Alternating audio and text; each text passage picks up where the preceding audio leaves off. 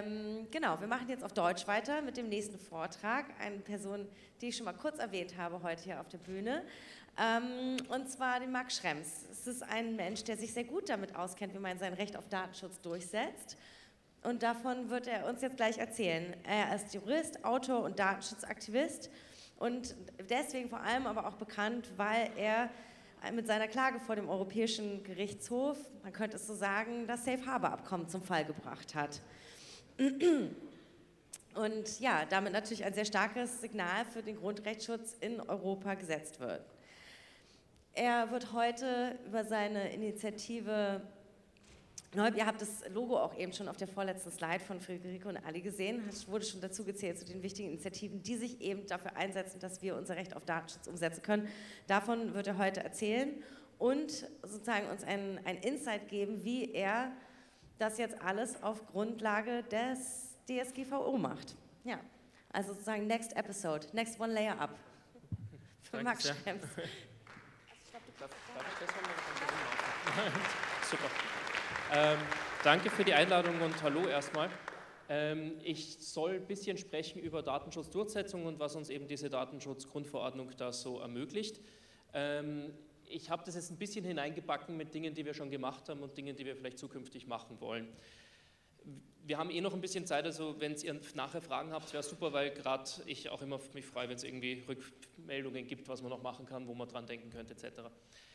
Allgemein zur Durchsetzung nach der Datenschutzgrundverordnung. Ähm, wir haben ähm, recht viele Probleme im Datenschutz generell bei der Durchsetzung. Ein klassisches Problem ist das Beweisproblem. Also, wie es vorher auch gerade angesprochen worden ist, so diese Frage, was machen die da irgendwo im Hintergrund auf irgendeinem Server, der in Utah steht, den wir uns überhaupt gar nicht anschauen können.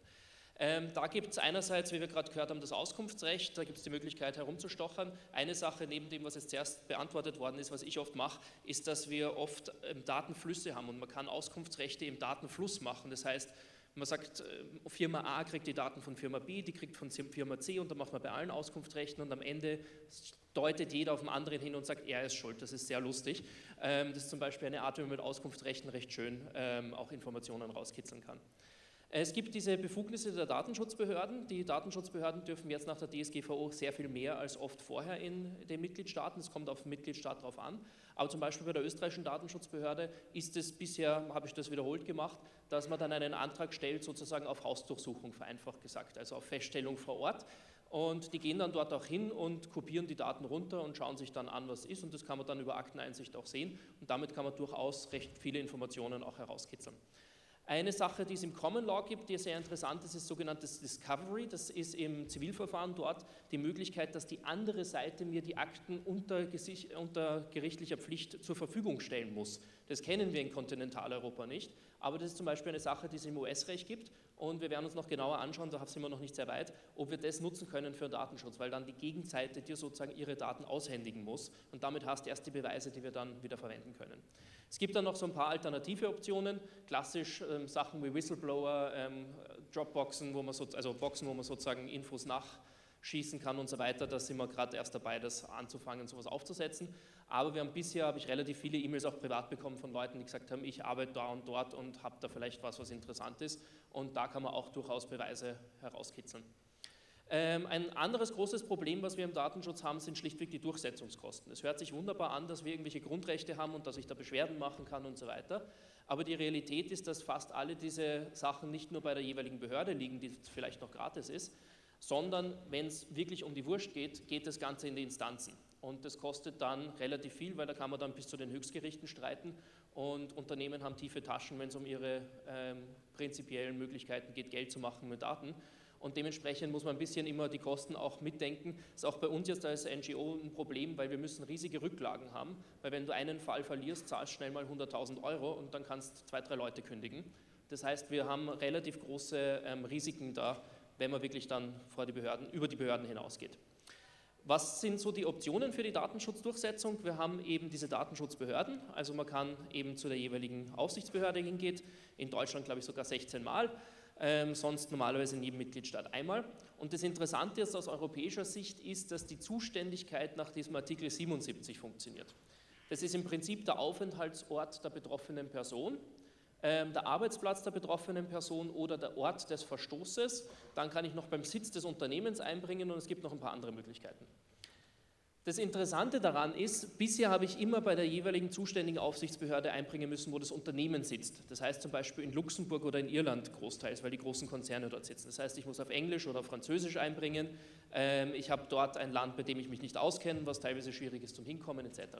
Nach der DSGVO kann ich jetzt eben dort, wo ich jeweils wohne, einbringen. Das heißt, wenn ich Hausnummer in Hamburg bin, kann ich beim Hamburger Datenschutzbeauftragten einbringen und der muss das dann weiterschicken. Das macht die Kosten massiv niedriger und für jetzt unsere Thematik, die strategische Datenschutzdurchsetzung ist, erlaubt es uns auch strategisch auszuwählen, wo wir eine Beschwerde einbringen. Das heißt, wir haben eine erste Runde von Beschwerden gemacht, da komme ich gleich noch dazu, und haben uns praktisch dadurch, dass wir die Betroffenen ausgesucht haben, uns auch aussuchen können oder berechnen können, wo, bei welcher Behörde diese Beschwerde landet. Und dementsprechend kann es dann sicher gehen, dass das bei einer Behörde landet, die vielleicht etwas interessierter daran ist, ihren Job zu tun, als wie gerade die irische Datenschutzbehörde. Das ist ja immer meine Lieblingsslide in allen Präsentationen. Das ist auch heute noch das Office von der irischen Datenschutzbehörde. Die haben jetzt ein zweites bekommen. Aber damit man sich das vorstellt, wie das bisher so war, das ist ein Supermarkt hier. Und da hinten ist eben diese irische Datenschutzbehörde. Und da gehen wir dann in den ersten Stock rauf und da oben sitzen die Leute. Und damals waren, wie wir angefangen haben, 2011, waren da 20 Beamte und davon kein einziger Techniker und kein einziger Jurist und die sollen halt Google und Facebook und so kontrollieren.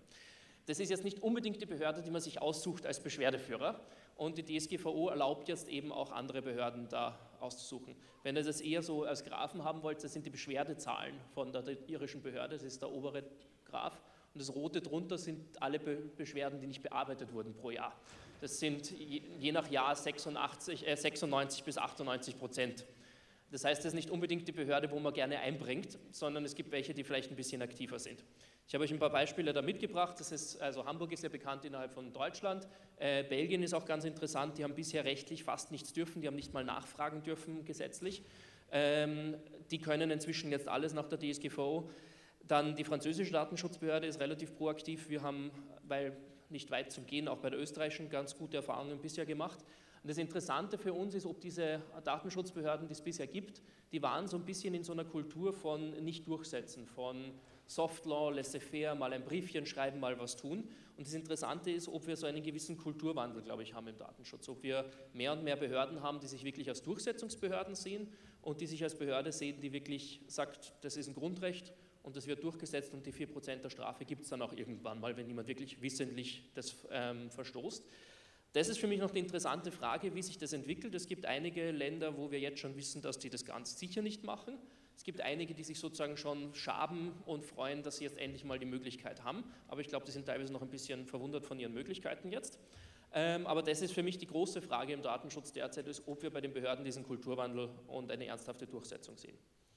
Was uns jetzt ganz praktisch beschäftigt, ist das Verfahrensrecht. Das Spannende ist nämlich, in dieser Datenschutzgrundverordnung steht drinnen, die europäischen Länder sollen einfach ein bisschen kooperieren miteinander und die Informationen austauschen und dann gibt es irgendein Board und dann wird das alles ganz toll. Was es allerdings nicht gibt, ist ein europäisches Verfahrensrecht. Und um ein ganz plastisches Beispiel zu erklären, wir haben in Österreich zum Beispiel jetzt eine Beschwerde eingebracht, die wird nach Irland geschickt. In Österreich gibt es ein allgemeines Verwaltungsverfahrensgesetz, da steht ganz genau drinnen, was ist ein Bescheid, was für Rechte habe ich in einem Verfahren, steht alles schön da drinnen. In Irland gibt es kein so ein Verwaltungsverfahrensrecht. Und die irische Datenschutzbehörde ist der Meinung, zu ihr ist noch nie etwas entschieden worden, ergo gibt es auch kein Common Law dazu, ergo können sie tun, was sie wollen. Ähm, jetzt sagen die Iren uns seit Jahren, dass es bei ihnen keine Akteneinsicht gibt. Das heißt, wenn man eine Beschwerde gegen ein Unternehmen macht, antwortet das Unternehmen der Behörde, aber als Beschwerdeführer darf ich nicht wissen, was die Antwort ist. Und dementsprechend kann ich auf die Antwort ja nicht antworten, weil wenn die da reinschreiben, die Daten gibt es gar nicht und ich habe den Beweis in meiner Schublade, dass es die Daten schon gibt, dann weiß ich ja gar nicht, dass die diese Antwort geschrieben haben, ergo kann ich nichts darauf sagen. Sehr praktisch für große Konzerne, weil es praktisch ein Geheimverfahren ist. Nach österreichischem Recht ist es nicht möglich und wir haben jetzt zum Beispiel mal prinzipiell die Meinung vertreten, dass wir ja in Österreich eine Beschwerde eingebracht haben. Es muss sich irgendwie die irische Behörde mit der österreichischen einigen, wie sie Akteneinsicht machen. Weil es gibt kein europäisches Recht dazu und die Datenschutzgrundverordnung sagt auch nichts dazu. Das heißt, diese Idee, die kooperieren irgendwie miteinander, wird in der Praxis ganz lustig. Und wir haben natürlich auch Länder, wo solche Verfahren endlos sind. Also ich habe euch mal kurz rausgeschrieben, jetzt im Flieger daher, die allein das Verfahren, das ist dieses Safe Harbor Verfahren, das läuft jetzt ein zweites Mal beim EuGH schon. Wir sind jetzt im Jahr 5 von diesem ganzen Verfahren. Das liegt jetzt das zweite Mal beim EuGH. Wir werden im Jahr sechs bis sieben sein, bis es das zweite Mal beim EuGH entschieden worden ist. Und dann haben wir noch immer keine Entscheidung der Behörde in Irland. Und wenn diese Behörde in Irland in erster Instanz dann mal entscheidet, wahrscheinlich nach sieben bis acht Jahren, dann gibt es noch drei Instanzenzüge in Irland. Das heißt, wir werden da über ca. 15 Jahre Verfahrensdauer über eine Beschwerde sprechen. Ähm, und das geht, wenn man Länder hat, wo man Sachen einfach endlos verziehen kann. Das Ganze dauert wahrscheinlich noch etwas länger, weil da dazwischen sich jetzt noch der irische Supreme Court eingesch eingeschaltet hat, ob diese Vorlage überhaupt sein darf. Und um das in andere Zahlen zu gießen, wir rechnen derzeit allein bei dem zweiten Verfahrensteil, das ist dieser zweite Vorlage, mit ca. 10 Millionen Euro Verfahrenskosten. Und wer auch immer das Verfahren verliert, müsste es theoretisch zahlen. Ich habe einen Waiver, ich muss es nicht zahlen, aber normalerweise, wenn man das sich nicht ausverhandelt hat, muss man das auch zahlen. Wir haben uns jetzt äh, bei diesen Beschwerdemöglichkeiten am ersten Tag der Datenschutzgrundverordnung, ich bin um Mitternacht vor meinem Computer gesessen und habe fünf Minuten später die erste Beschwerde eingebracht, einfach nur um den Tag zu feiern. Ähm, und die erste Runde von Beschwerden war zu dieser Zwangszustimmung. Also ihr werdet es vielleicht eh selber mitbekommen haben. Viele von den großen Konzernen haben so Pop-ups gehabt und man sieht es, also ganz wichtig, DSGVO, diese ganzen Pop-ups, die gekommen sind, sind eigentlich eine vollkommene Fehlanwendung von DSGVO. Das ist schlichtweg Leute, die es nicht kapieren, was dieses Gesetz von einem will. Lange Rede, kurzer Sinn. Auch viele von den Facebook-Konzernen und Google haben jetzt diese Pop-ups gehabt, wo es geheißen hat, entweder du stimmst zu de facto oder du kannst deinen Account stilllegen. Bei mir war es besonders lustig, bei meinem Facebook-Konto ist oben so ein Icon gewesen, dass ich jetzt Nachrichten und sonst irgendwas bekommen habe. Und wenn ich jetzt nicht zustimme, kann ich meine Nachricht nicht lesen. Wenn ich dann zugestimmt habe, war wirklich gar keine Nachricht da. Das ist sozusagen nur eine Fake-Icon gewesen, damit die Leute noch mehr gehuckt werden, da jetzt ja, ja zuzustimmen. Lange Rede, kurzer Sinn, wir haben diese Fälle eingebracht in verschiedenen Mitgliedstaaten. Ähm, in dem Fall haben wir, Facebook war in Österreich mit einer österreichischen Beschwerdeführerin, dann ähm, Deutschland war in Hamburg mit einer Beschwerdeführerin, die, glaube ich, hier ist oder vielleicht sogar im Raum ist. Belgien haben wir auch eingebracht, Frankreich war Google. Ähm, und all diese Fälle sind in dem Fall, außer der französische, weil Google wirklich in den USA sitzt, sind nach Irland geschickt worden, weil dort entsprechend das Hauptsitz ist. Und diese Länder müssen jetzt miteinander kooperieren zu diesem Beschwerdeverfahren. Weil wir ganz tolle Europäer sind, haben wir es ihnen ganz leicht gemacht und haben sogar die Beschwerden teilweise dreisprachig eingebracht, auf Deutsch, Englisch und Französisch, ähm, mit Übersetzung etc., damit es die Behörden möglichst leicht haben, zusammenzuarbeiten. Ähm, und diese ganzen Beschwerden zu dieser Zwangszustimmung, muss man sagen, sind innerhalb von circa fünf Tagen gewesen, weil wir erst ein paar Tage vor der DSGVO mitbekommen haben, was die Unternehmen genau tun. Wir sind davon ausgegangen, dass das ein Thema sein wird, aber haben das dann relativ schnell rausgepusht. Ähm, und damit sieht man, dass diese Beschwerden eigentlich auch relativ, auch so koordinierte Beschwerdeverfahren, relativ schnell gehen. Wir haben jetzt aus Irland die Info bekommen in den letzten Wochen, dass sie diesen ganzen Fall zum sogenannten Europäischen Datenschutzboard schicken. Das ist jetzt sozusagen die ganzen Datenschutzbehörden gemeinsam und die sollen dann gemeinsam darüber entscheiden. Und das ist relativ interessant, weil man damit aus diesem irischen Shop draußen ist ähm, und eine Entscheidung auf europäischer Ebene bekommt. Die Iren probieren anscheinend alles nur nicht zu entscheiden. Und wir spielen uns jetzt gerade damit herum, um einfach mal zu sehen, wie diese ganzen Systematiken, die die DSGVO zwar vorsieht, in der Praxis läuft. Weil wenn man ein bisschen genauer nachfragt, stellt man fest, dass die Behörden nicht, noch nicht so ganz genau vielleicht wissen, wie sie diese Prozesse eigentlich jetzt ablaufen sollen in der Praxis. Dementsprechend war es auch wichtig, sowas gleich am ersten Tag einzubringen, um da ein bisschen zu schauen, wie das geht. Gut, das war ganz viel zu Beschwerdemöglichkeiten. Ähm, das ist das, mit dem wir uns auch hauptsächlich beschäftigen werden, weil es im Prinzip gratis ist. Ein Nachtrag noch zu den Beschwerdemöglichkeiten vielleicht. Ähm, eine Sache, die nicht mitbedacht worden ist oder viel nicht diskutiert wird, ist, Hausnummer, ich gewinne jetzt ein Verfahren zwischen Deutschland und Irland. Dann ist der Rechtszug in, immer in dem Land, wo man verloren hat. Das heißt, ich habe in, in Deutschland dann keinen Rechtszug, sondern das jeweilige betroffene Unternehmen hat in Irland den Rechtszug. Und dann muss ich aber im, im Instanzenverfahren, also vor, vor, dem jeweiligen Gericht, wo dann Facebook sagt, diese Entscheidung der Datenschutzbehörde ist vollkommen blödsinnig, erst recht wieder nach Irland gehen. Das heißt, die Idee, dass ich zwar in Deutschland einbringen kann, ist nett, aber wenn es wirklich um die Wurst geht, werden diese Unternehmen vor die Gerichte ziehen und dann ist das Gericht zuständig von dem Land, wo verloren worden ist. Das ist die Regelung. Und tendenziell wird man dann erst recht wieder vor einem irischen Richter mit absurden Summen stehen. Ähm, der kleine Vorteil ist, solche Sachen sind normalerweise paneuropäisch nicht durchsetzbar. Das heißt, man muss am Ende zumindest nicht zahlen, selbst wenn man die Rechnung am Tisch kriegt. Ähm, darf man halt kein Sommerhäusl in Irland mehr haben, das ist so mein Plan. Ähm, gut, zivilrechtliche Klagen. Ähm, es gibt diesen Artikel 29, äh, 79 und 82. Ähm, es gibt jetzt alle möglichen Dinge in der DSGVO. Man kann auf Unterlassung klagen, das heißt, tut es das nicht mehr. Ganz interessant, gerade aus deutscher Sicht, es gibt jetzt emotionalen Schadenersatz. Das heißt, ich muss nur noch sagen, meine Daten, mein Daten, Recht auf Datenschutz ist verletzt worden und ich will dafür emotionalen Schadenersatz. Ähm, das hat es bisher in Deutschland im privaten Bereich nicht gegeben, in Österreich zum Beispiel schon. Und ich muss nicht zeigen, dass ich irgendeinen Sekundärschaden habe. Ich muss nicht sagen, meine Privatsphäre ist verletzt worden und deswegen habe ich meinen Job verloren. Allein die Verletzung der Privatsphäre selber ist schadenersatzfähig. Und es gibt auch noch andere Ansprüche, wie zum Beispiel unrechtmäßige Bereicherung, das heißt, ihr habt illegal Geld mit meinen Daten gemacht, sowas in die Richtung. Ähm, auch da ist es interessant, dass wir jetzt relativ viele Zuständigkeiten haben, das heißt, man kann normalerweise recht gut überlegen, wo man die Klage einbringen will. Klassisch als Betroffener normalerweise am eigenen ähm, Wohnort. Ähm, wir haben das auch jetzt schon bei einer Facebook-Klage, die läuft nicht innerhalb von Neub, die mache ich privat, aber nur sozusagen zwischendurch rein. Wir haben jetzt da diese Zuständigkeitsdebatte auch schon in Wien beim Landesgericht für Zivilrechtssachen, weil Facebook natürlich sagt, das ist alles unzuständig und die dürfen alle nicht und was weiß ich. Ähm, das wird im Dezember dann diskutiert, wie diese Zuständigkeitsregeln nach der DSGVO dann genau in der Praxis zu sehen sind. Was interessant bei der äh, zivilrechtlichen Klage ist, sind diverse Sammelklagen nach nationalem Recht. Wir haben europaweit keine Regelung für Sammelklagen, wir haben 16 Mitgliedstaaten, die verschiedene Arten von Sammelklagen kennen. In Deutschland hat es ja diese Debatte gegeben zur Musterfeststellungsklage und so weiter. Ähm, in Österreich gibt es zum Beispiel eine Sammelklage, wo einfach massenhaft Leute an eine Person ihren Anspruch abtreten können und der kann dann einklagen, das ist dann so ein Zwei-Parteien-Verfahren. Ähm, was ist interessant von DSGVO-Sicht, ist, dass die DSGVO eigentlich ideal für Sammelklagen ist. Ähm, wir haben normalerweise sehr gleichartige Verletzungen, weil wir haben Millionen Leute, die genau von den gleichen Daten, also vom gleichen Algorithmus oder was weiß ich betroffen sind. Ähm, ich kann das normalerweise automatisch sammeln über solche Apps, Tools und so weiter. Und ähm, ich kann sowas normalerweise Prozesskosten finanzieren. Das heißt, ich habe jemanden externen, eine Firma, die den ganzen, das ganze Risiko für das Verfahren übernimmt und die kriegt dann normalerweise eine Erfolgsprovision. Und ich habe extrem viele Betroffene. Und das ist gerade für Sammelklagen oder für diese Industrie, die sich mit Sammelklagen beschäftigt, extrem interessantes Feld, weil ich das bei anderen Sachen wie, weiß nicht, Investitionsdiskussionen oder sowas nicht habe, weil da hat jeder eine andere Beratung gehabt, da war das bei jedem verschieden. Und im Datenschutz könnte man eigentlich relativ schön Sammelklagen machen. Wir haben das ja eine Runde schon gemacht und probiert, das war eben mit so einer App, da hat man sich dann auch mit Facebook einloggen müssen, also wir haben die API von Facebook verwendet, um auch sicherzustellen, dass die alle ihr Facebook-Konto haben, weil man nutzt ja Technologie gerne, nur halt für andere Sachen. Ähm, und dementsprechend kann man eigentlich solche Verfahren recht schön machen. Eine andere Option, die gerade in Deutschland recht gut funktioniert hat, sind Verbandsklagen. Das ist ähm, Verbraucherverbandsklagen. Zum Beispiel hat der VZBV in Deutschland recht viele Klagen einbracht. Auch jetzt als Beispiel zum Beispiel Facebook, da hat es eigene Nutzungsbedingungen für Deutschland schon gegeben, weil der VZBV die so verklagt hat. Ähm, das ist interessant, vor allem wenn es um AGB geht oder um, um die Datenschutzpolicies, die nicht legal sind. Die fünfte Option, und das ist derzeit so mein Baby ein bisschen, ist, es gibt in dieser Datenschutzgrundverordnung den Artikel 80 und der erlaubt Datenschutz-NGOs ähm, eine Art Kollektiv für Vertretung zu machen. Ich probiere das mal so zu erklären. Und da gibt es im Prinzip zwei Absätze. Und der Absatz 1 gibt so eine Mandatierung und das zweite ist so eine abstrakte Klage.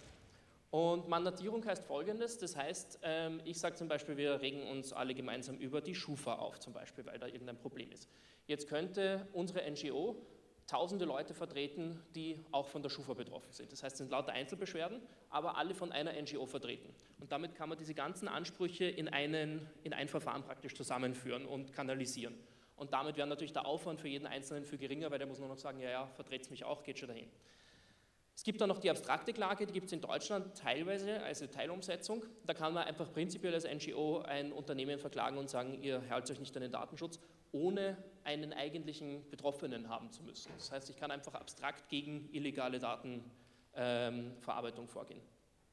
Wir schauen uns eben gerade vor allem diese Massenmandatierung auf, weil die europaweit möglich ist und damit kann man ähm, die Verfahren auch relativ konzentrieren. Da kommt es wieder aufs Land drauf an zum Beispiel bei den Prozesskosten. In Österreich explodieren die bei so einer Massenmandatierung, in Irland werden die wieder wahnsinnig viel niedriger. Das heißt, wir müssen uns jetzt jedes Mal immer anschauen, Prozesszeiten in jedem Land, Prozesskosten in jedem Land, Vertretungsmöglichkeiten, Sammelklagen in jedem Land und so weiter. Und aus dem bauen wir gerade so eine Art, wir nennen es GPS intern, das ist noch sehr hochtrabend, weil es ist in Wirklichkeit eine Excel-Liste, ähm, in der man grob schauen kann, sozusagen, wo ist es sinnvoll, sowas einzubringen.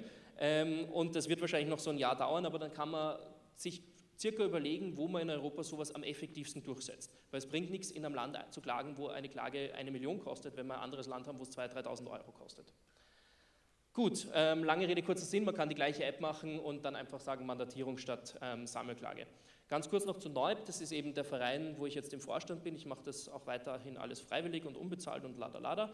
Ähm, die Idee von der ganzen Plattform ist, und das war vorher ein bisschen auch die Frage von Koordinierung, ist, dass wir möglichst probieren, mit anderen NGOs zusammenzuarbeiten oder mit anderen Playern allgemein und schauen, wo kriegt man Funding her, wo kriegt man Informationen zum Beispiel aus der IT-Community her, wo kriegt man zum Beispiel eine Durchsetzungsmöglichkeit her und dann schaut, wie kann man das möglichst koordinieren. Das heißt, wir müssen nicht immer alles selber einbringen, sondern die Idee ist auch anderen Leuten zu helfen oder zu unterstützen oder einfach Input zu geben.